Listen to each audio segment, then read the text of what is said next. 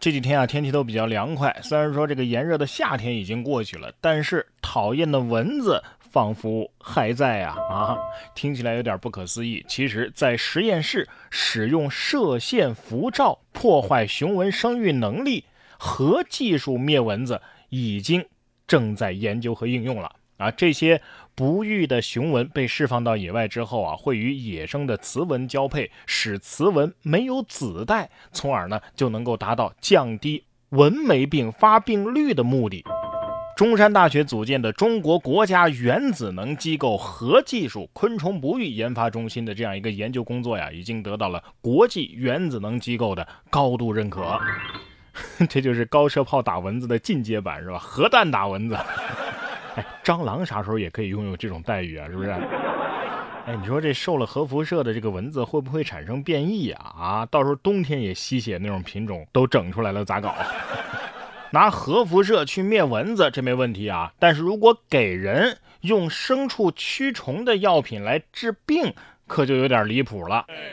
可是美国的密西西比州的卫生官员就说了。因为有人服用了给牲畜驱虫的伊维菌素产品来治疗或者是预防新冠肺炎，该州相关的机构已经越来越多的接到了服用此类药物之后疑似中毒的求助电话，而且已经有人因此住院了。新冠脑炎吧啊！相信很多资深的铲屎官听到伊维菌素的时候，是不是都虎躯一震啊？这第一个疗程给兽药，第二个疗程应该就是孟婆汤了吧？所以呀，要论抗疫，还得看咱们中国啊！不光抗疫做得好，而且还有意外收获。近期，刘女士到社区做核酸检测的时候啊，意外的发现自己的舌根下竟然藏有一个巨大的肿块。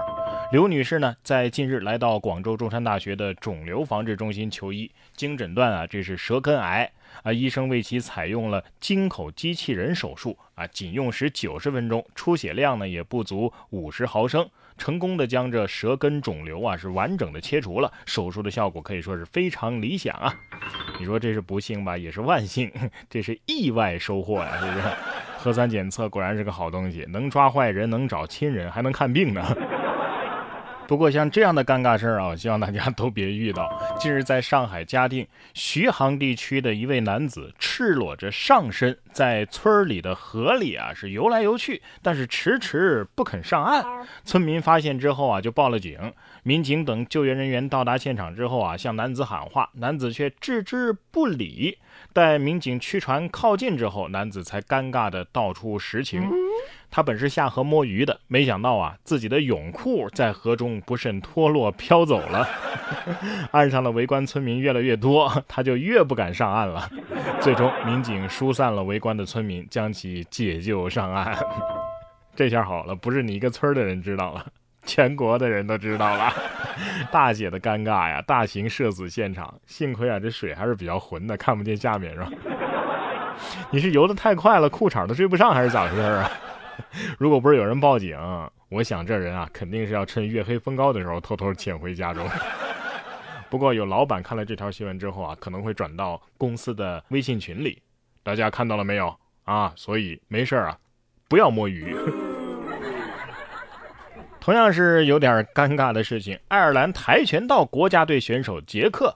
与朋友们吃完饭，沿河边散步的时候，遇上了一伙无端袭击路人的年轻人。而这位跆拳道国家队选手呢，被一个戴戒指的人一拳就打翻在地，瞬间就血流满面。而对方竟然表示啊，不好意思，打错人了。道歉之后啊，匆匆逃走。杰克随后被送医，并且接受了面部重建手术，目前正在恢复当中。这教练心想：什么？还有这种事儿？三分钟之内，我要知道这个路人的联系方式。哎，跆拳道学员可以这么解释：呃，技法无高下，功力有深浅。跆拳道不是不能实战，望周知。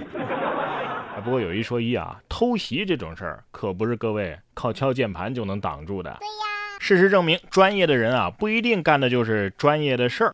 湖南长沙有网友发了一则视频，一个驾校考试车因为速度过快撞上了路边的大树，你可能说这不稀奇啊，这学员开车不熟练嘛，这这可以理解。但是视频当中，大树和路边的灯杆啊都被撞断了，车头受损严重。这还不算什么，知情人透露说，这车呀不是学员开的，是教练开的，因为车速过快失控了。呃，事故呢没有造成人员伤亡，目前事故正在进一步的处理当中。教练可以赶紧这么说，看，呃，速度过快就是这种后果。不知道当时车上有没有学员？学员说：“教练，我挂了。”教练说：“挂在哪儿了？”学员说：“挂树上了。”这教练是专门训练马路杀手的吧？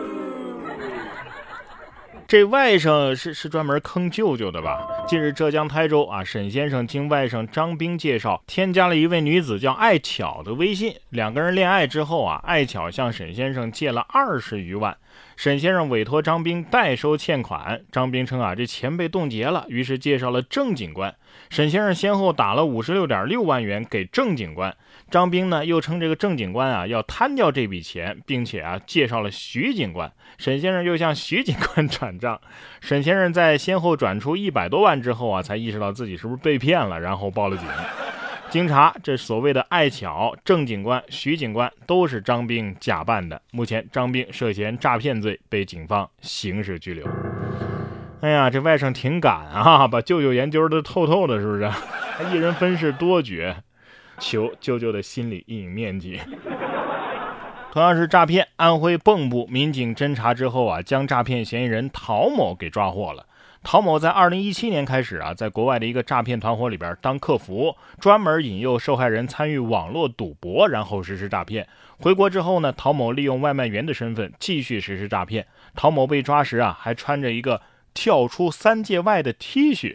办案民警表示：天网恢恢，疏而不漏，跳出三界外一样抓得着你。还跳出三界外，手心你都跳不出。偷偷告诉你，这监狱呀。就是第四届。